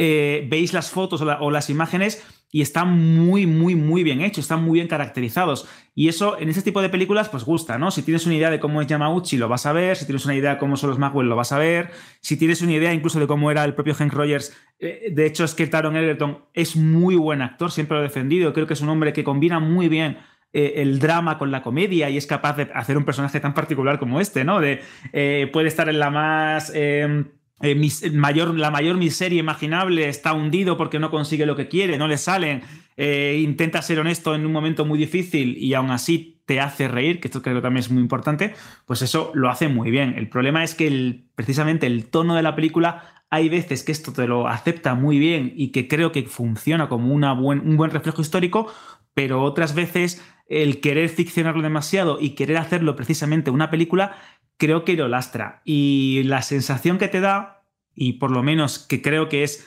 eh, la, que pillé desde primera hora, porque de hecho creo que te lo comenté, te dije, el ritmo es muy bueno, pero me da la sensación que con, otra, que con otro director y una labor de dirección con un veterano en esto de, de la realización de películas habría sido distinta y no soñar es y podemos lanzar nombres como un, como un tonto hemos nombrado la red social pues imagínate esta película con un David Fincher o esta película con algunos de los directores que mejor se le puede dar a este tipo de géneros como yo que sé, me venía a la cabeza al ver el tráiler por primera vez que parecía un poco Fargo, pues imagínate con los hermanos Cohen o uno de los hermanos Cohen dándole ese toque que creo que a esta película le sentaría muy bien porque es de situaciones improbables, de eh, cómo un hecho aislado acaba desembocando en una auténtica locura, eh, como en, este caso con la Unión Soviética de telón de fondo, pues creo que un director con más maestría o con mejor hacer, creo que habría hecho una película mucho más buena de lo que es. Repito, no es mala, es muy entretenida, es eh, una muestra más de cómo selecciona Apple los productos en su, catálogo de, streaming, porque estamos siempre quejándonos de que las grandes plataformas lanzan contenido, ¿no? Eh, apaladas eh, de cara al suscriptor, auténtico pienso, ¿no? Para abonados, pero en cambio Apple siempre selecciona muy bien sus, sus, proyectos, sus proyectos y sus productos y siempre sabe qué teclas tocar o qué películas pueden ser interesantes. Y en este caso es un tema muy interesante, es una presentación bastante buena, es una película muy entretenida que con sus fallos, aún así creo que hace justicia a toda esa historia que rodea, pues eso, a uno de los juegos más vendidos de la historia, más importantes y que encima es tan universal que creo que puede gustar tanto al aficionado de los videojuegos como a tu padre, como a tu hermana que jugaba la versión portátil de Game Boy, o a esas personas que tenían, pues eso, ese gustillo por los títulos de antaño, por los retro, y que ahora pues han perdido un poco el, el pie del videojuego. Así que creo que es una película entretenida, que funciona en algunos niveles, que fracasa en otros, y que se queda ahí como un puzzle, nunca mejor dicho, que no termina de encajar. Pero bueno, aún así, una buena opción dentro de, toda la oferta que hay en el, en el mundo del streaming. Estaba escuchando atentamente a Alberto y digo, es que esto eh, hubiese ido muy bien para cualquier capítulo de Ya Verás. Ya sabéis, el podcast hermano de Banda al Radio, en el que hablamos de estas cosas, de cine, streaming, las plataformas, los estrenos, lo que viene, lo que no viene, la crítica, todo. Pero bueno, como es de videojuegos, pues lo hemos incluido en esta edición especial casi de Semana Santa de Banda al Radio y aprovecho para deciros que el próximo 24 de este mismo mes que ya hemos estrenado, el mes de abril, vamos a publicar el quinto episodio de Ya Verás, estamos confeccionando los contenidos, de hecho ya tenemos la estructura y bueno, estamos ahora en la fase de producción.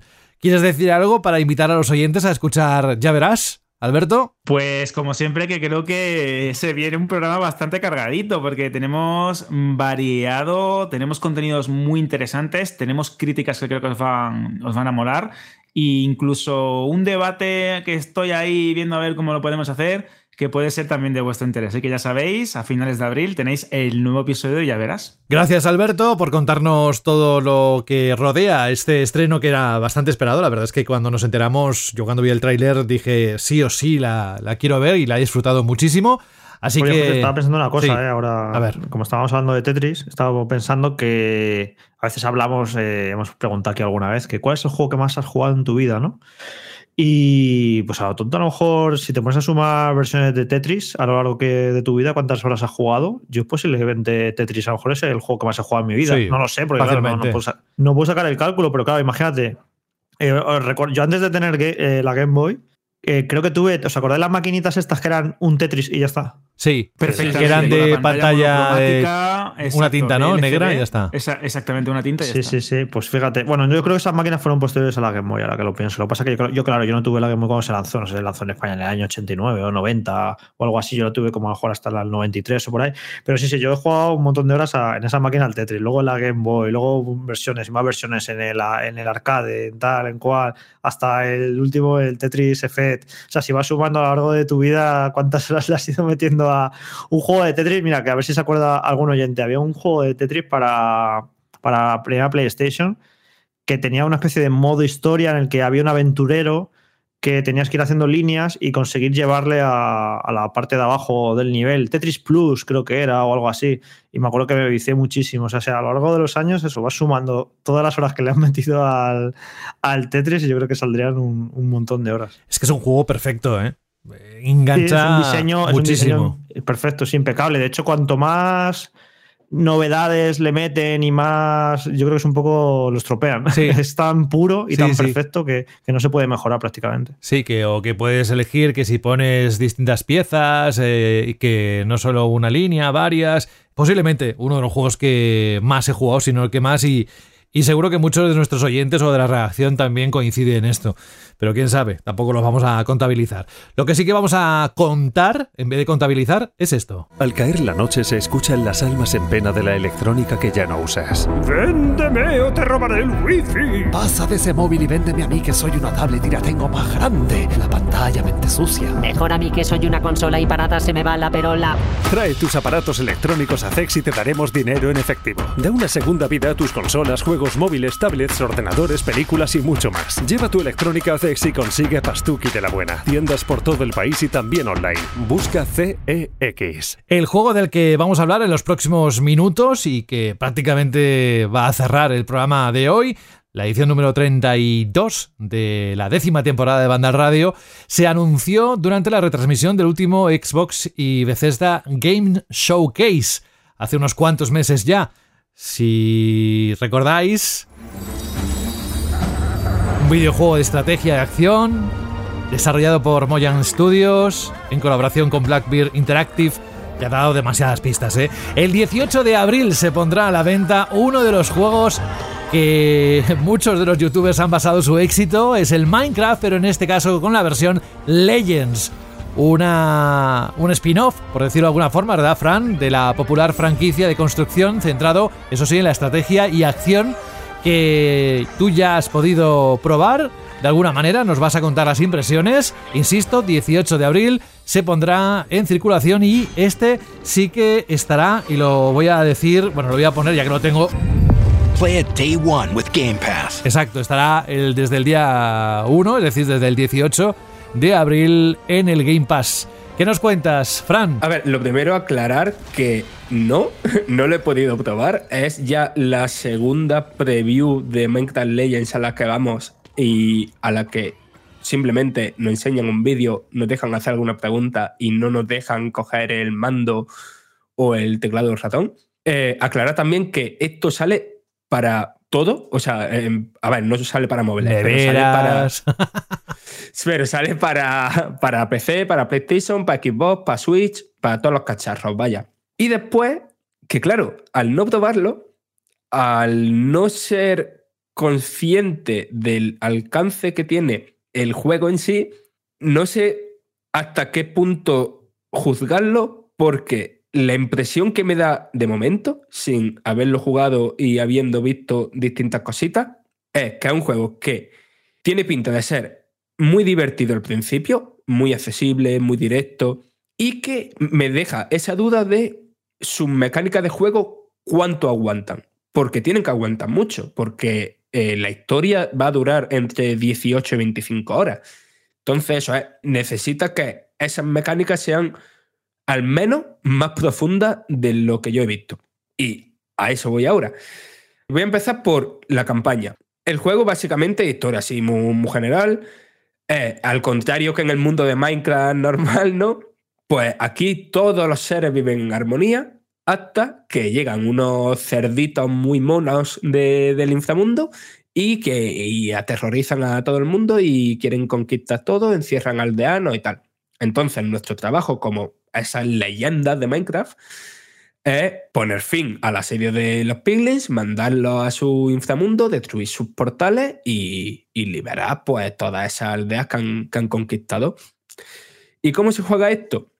Pues yo creo que aquí está la clave de Minecraft Legend, que sí es un juego de estrategia, pero también es una aventura de mundo abierto y también es un juego de acción. Desde que ves una imagen ves que es un juego de estrategia muy distinto porque la cámara es súper cercana y tú controlas directamente al personaje. Y la construcción de, evidentemente aquí tiene ese tema de los RTS, ir descubriendo nuevos materiales, con esos nuevos materiales ir desbloqueando nuevas construcciones, con esas nuevas construcciones poder eh, hacer frente a retos mayores e ir avanzando a zonas que te hagan descubrir más materiales todavía. El típico sistema de protección ¿no? de este tipo de juego. Pero claro, el cómo construye es súper accesible, súper rápido, súper directo. Y me hace pensar que eso, que es un juego de estrategia que todo el tema de esperar cómo se cargan barritas, de tener que manipular unidades y todo eso, se lo quita de en medio. Aquí vas tú eh, sobre tu montura y por un lado puedes hacer que, que creepers, esqueletos y otros bichos del mundo de Minecraft se unan a ti eh, nada más que enarbolando una banderita. Y también puedes crear unos, unos mini golems que a mí me han recordado un poquito a los Pikmin, porque los hay de distintos tipos, son así como se ponen detrás de ti, así como de manera muy, muy numerosa y van haciendo sus cosillas por ahí cuando se lo indica. No sé, es un juego de, de estrategia, pero después que también tiene muchísima acción, porque no, no, comandas, sino que eres tú el que, el que entra a la aldea, el que va masacrando piglins, el que le dice a tu poquita unidad, aquí no son ejércitos de 300 unidades, sino que siempre estás rodeado a lo mejor de, de 7 u 8 golems, de 4 o 5 creepers y tal, los que, a los que le va indicando en plan de, pues tú atacas esa puerta y mientras tú te vas por otro lado para ayudar tú al ataque directamente. Y la verdad es que lo que he visto es bastante divertido, directo, poco profundo. No sé, hay de vez en cuando algún... Porque claro, la estructura del juego parece ir de ir explorando un gran mundo abierto, ¿no? En el que el objetivo es acabar con las grandes bases que están comandadas por varios jefes. Y la cosa entiendo que es acabar con esos grandes jefes finales y, y ese es el fin de la campaña. Y claro, el único jefe que he visto, pues sí tenía algo más de intrínguli, pero nada que cualquier jugador haya, tenga experiencia o no en juegos de estrategia le vaya a suponer un reto de ningún tipo.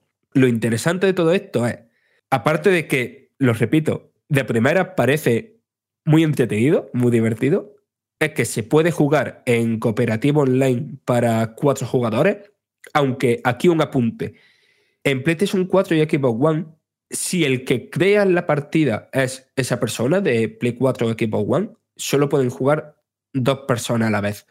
Pero sí se pueden unir a lo mejor a una partida de PlayStation 5 donde haya tres jugadores, ¿no? Y que ellos sean el cuarto, por ejemplo.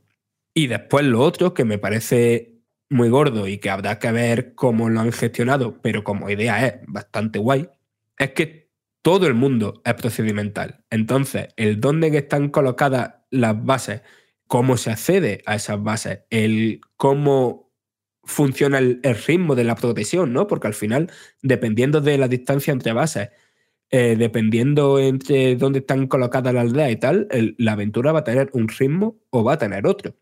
Y que todo eso sea aleatorio cada vez que inicia la campaña, me parece curioso, interesante pero también muy arriesgado. Y lo mismo pasa con el multijugador.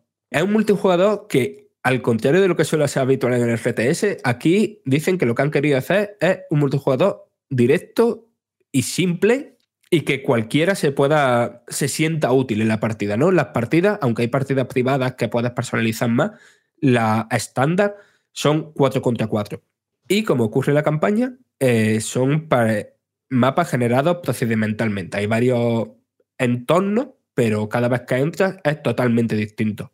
Y la clave es que son partidas que, por cómo funciona el juego, por el tema de obtener recursos, de pelearte con los piglins que hay, eh, y por ir mejorando las construcciones que puedo hacer y tal, es raro que las partidas duren más de 15 o 20 minutos y que claro que como los recursos son compartidos entre todos, cada uno se puede dedicar a, a cosas distintas. A lo mejor el que más experiencia tenga, pues se puede dedicar a ir asaltando la base del rival o de ir oteando a ver lo que van haciendo, mientras otro puede estar por ahí matando a los cerditos diabólicos estos y otro pues simplemente explorando para conseguir recursos. Y claro, es tan simple que ni siquiera hay un, un sistema de protección fuera de la partida. No quieren que alguien que lleve decenas y decenas de horas de repente sea mucho más poderoso que una persona que, que sabe jugar pero acaba de empezar. Quiere que, eso, que sea un juego que, con el que no te quiebres la cabeza, ¿no? Que sea un juego de estrategia en el que sí, que tenga que pensar, pero en el momento a momento de la partida. No en el un, tengo más nivel que este o menos. No sé, o sea, me falta probarlo, evidentemente, que es lo más importante.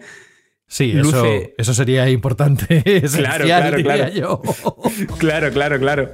Pero sí se le ve al juego que, que va más allá de, de ser otro spin-off más, ¿no? De, de ser simplemente un aprovechar la marca Minecraft, que evidentemente la aprovecha. Este juego, eh, como veis, de Minecraft, más allá de la estética, no tiene mucho.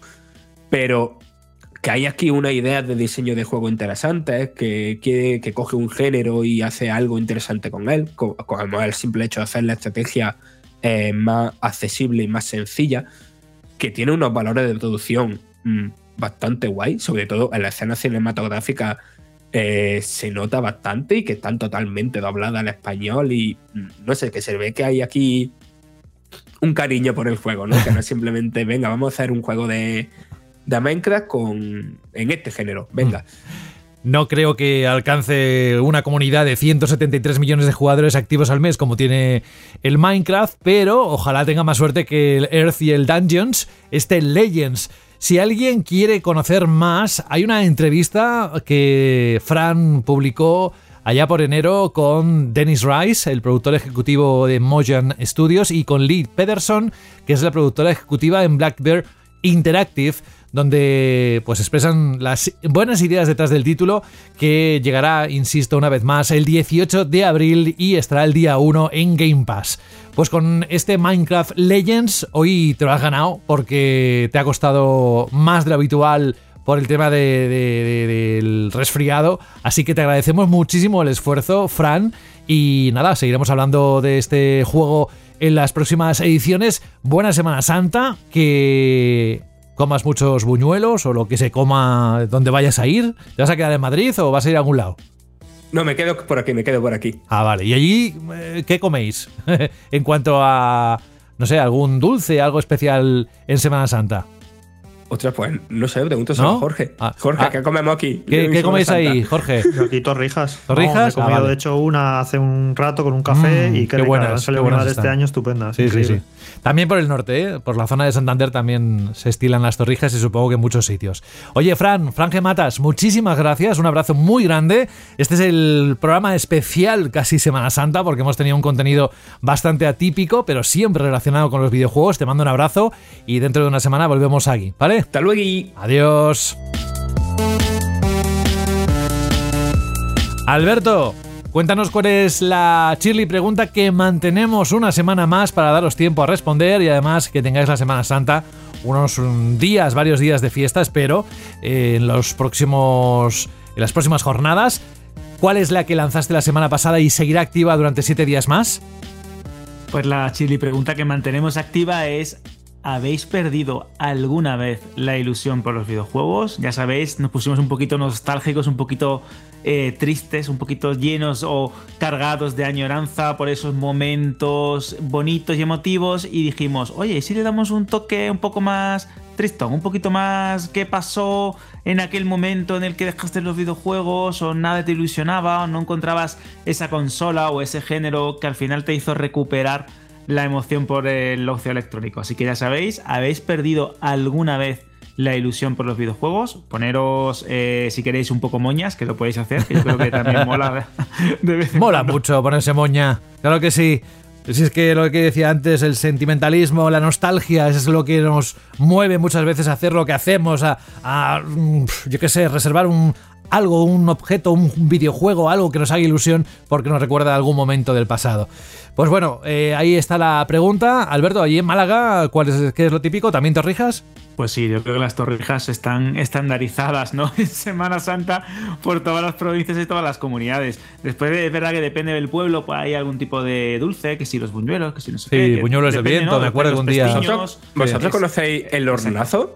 El hornazo. El hornazo, eso es el pan con chorizo con, o con Hola. carne, No, no, no, no, no, no, no. Hola, ¿cómo es hola. Sonaba muy bien eso, ¿eh? a ver, ¿qué es? A ver, eh, es peor que lo que ha dicho Alberto, ya lo siento. A ver, ¿qué es? A ver, es una movida que hacen en. No sé si es solo de mi pueblo, pero hacen como mm, unos animalitos con masa de pan, con, con masa de pan, pero súper gracioso, ¿eh? Hacen tu gallina. El, el clásico es la gallina, ¿no? Pero tú, tú también tienen tu tortuguita u otro animalito. ¿Pero están bien Y- hechos o es simplemente la forma? O sea, la forma. A ver, tampoco es. O se recrean con ponerle ojillos y cosas de esas. A ver, le, le ponen ojillos con pimientas, a ver, le ponen una crestita y, y- y llevan un, un huevo cocido por dentro. Uh.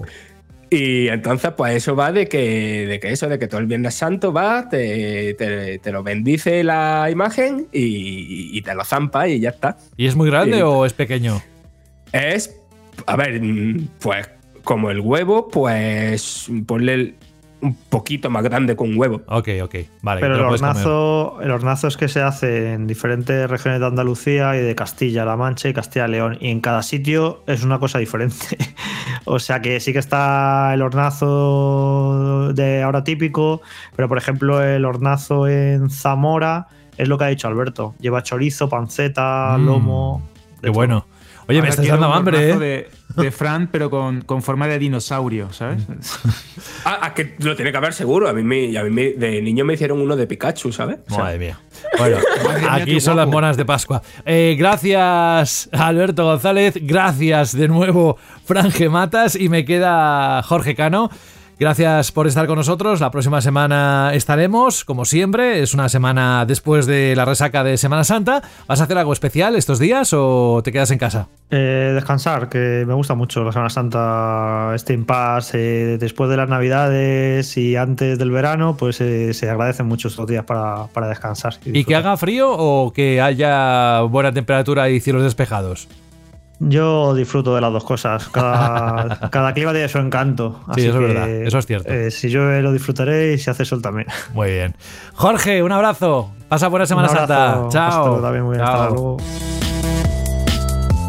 Vamos a ver lo que nos dice Rafa a punto en su correo para acabar esta edición, insisto, especial de Banda al Radio, en la que eh, ha habido algún momento en el que igual hubiésemos cogido vacaciones, pero no lo hemos hecho. Y aquí tenéis un programa pues de casi no dos horas, pero ah, cerca ha estado. Vamos a ver cómo cierra Rafa. Dice: Hola, bandaleros. Dice: Quiero aprovechar el correo para recomendaros un temazo de Halo 3. El título es Never Forget. Y me encanta porque un juego bélico tan épico como Halo, con sus temazos de guitarra eléctrica en Halo, Halo 2, también sorprende con temas tan emotivos como este. Muchas gracias y un saludo de parte de Rafa. Pues un abrazo también para ti, amigo. Gracias por participar.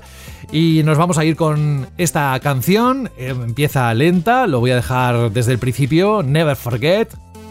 Y nada, que a todos aquellos que nos estáis escuchando, y espero estar a tiempo, antes de que pase la Semana Santa, que la disfrutéis. Y si ya ha pasado, pues bueno, pues que estéis ahí para el próximo capítulo, la próxima convocatoria de Banda al Radio. Un abrazo de José de la Fuente. Ah, espera, que tenía información para contar de la música que está compuesta por Martin O'Donnell y Michael Salvatori. Never Forget es la pista número 30, incluida en Halo 3. Original Soundtrack, además se reproduce, se escucha en el menú principal de Halo 3 Mythic y en Halo The Master Chief Collection. Y además es una reorquestación completa de la canción Unforgotten, que aparece en Halo 2 Original Soundtrack. Todo esto es lo que aparece en internet. Hasta dentro de una semana. Adiós.